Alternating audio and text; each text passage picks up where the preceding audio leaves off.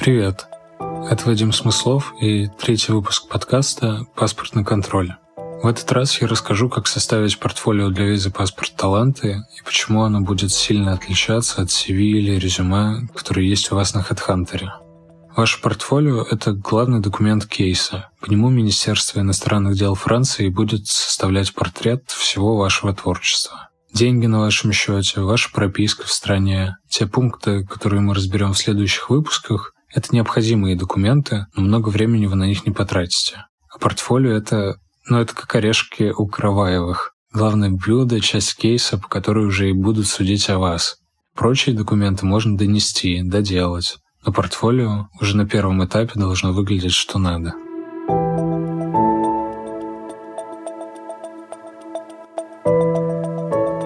Почему консулу точно не подойдет ваш CV с HeadHunter?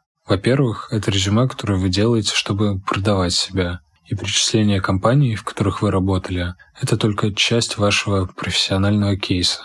В таких резюме HR смотрит на то, как долго вы можете усидеть на месте, на ваше знание языков и умение пользоваться Google таблицами.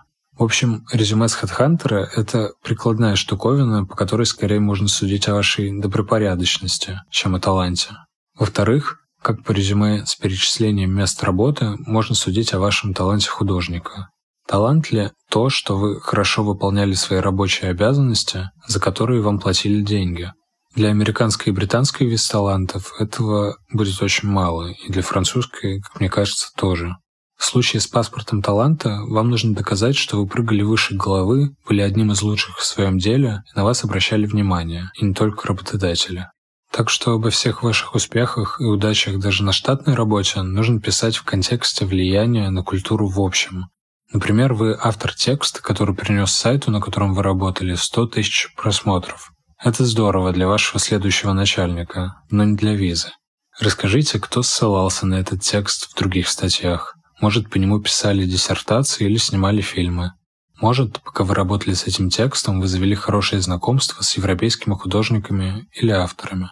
Если совсем просто, то ваше портфолио должно состоять примерно из 10 страниц. Первое – краткое CV с местом работы, должностями, образованием и контактными данными. А каждая следующая страница – это один ваш знаковый проект и разбор его влияния на людей. Тут подойдут тексты или подкасты, песни или рецензии на книги, танец или выставка. Все, что хоть сколько бы влияло на культуру. На платформе Boosty, ссылку я выложу под этим выпуском, опубликовано мое портфолио, с которым я получил свой паспорт таланта. Может быть, глядя на это, вам будет проще создавать собственный документ. Там же выложены все 130 страниц бумаг, которые я собирал, писал и переводил для своей визы. Ну а пока мы попробуем составить портфолио на одном понятном примере.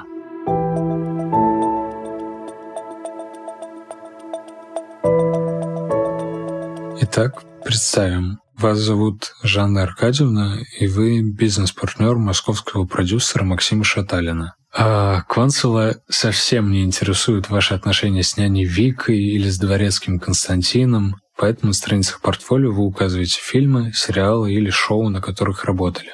Если речь про сериал, то название проекта и его краткое описание. Затем вы указываете название канала, где выходило шоу, и описываете его аудиторию, скажем, 50 миллионов человек. Всю эту информацию можно прогуглить. Следом укажите награды, если они есть, а также пишите об актерах, которые у вас снимались. Если в сериале были люди-обладатели европейских наград, это супер. Если речь о фильме, то механика та же. Возможно, ваш фильм показали на кинофестивале. Как зовут режиссера картины? Какие у него заслуги? А вдруг картина вышла в прокат не только в России? Или, может, вы снимали экранизацию важной книги? Тогда имя автора текста тоже можно добавить в портфолио. Еще на страницах портфолио может быть информация о ваших интервью. Что если у вас брали комментарии какие-нибудь зарубежные СМИ? Вспомните о лекциях или воркшопах, которые вы вели. Если читали что-то студентам вузов, это тоже можно указать. Таким образом, ваше портфолио — это не только перечисление конкретно ваших успехов, это и описание коллабораций с другими художниками и институциями. Вспомните обо всех проектах, даже о тех, где работали с ноунеймами, но теперь эти люди выросли в больших авторов, потому что все здоровское, к чему вы прикасались, это заслуга вашей насмотренности и вашего таланта.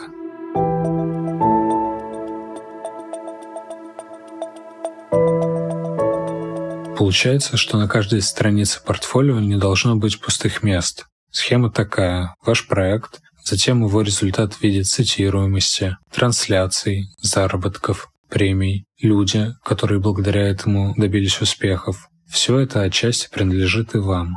В консульство по всему миру ежедневно приносят сотни кип документов для паспорта таланта. И в Париже, куда отправляют все эти бумаги для финального окей, у людей мало времени, чтобы читать полотна текстов. Так что прикладывайте картинки, ссылки и краткие, буквально в одно предложение описание своих заслуг. Еще одно предложение — результаты. Еще одно — влияние на людей. Когда я собирал свое портфолио, на это ушла примерно неделя, это очень сильно меня подбадривало, но и давало надежду, что и в будущем я смогу создавать неподцензурные, стоящие внимания истории.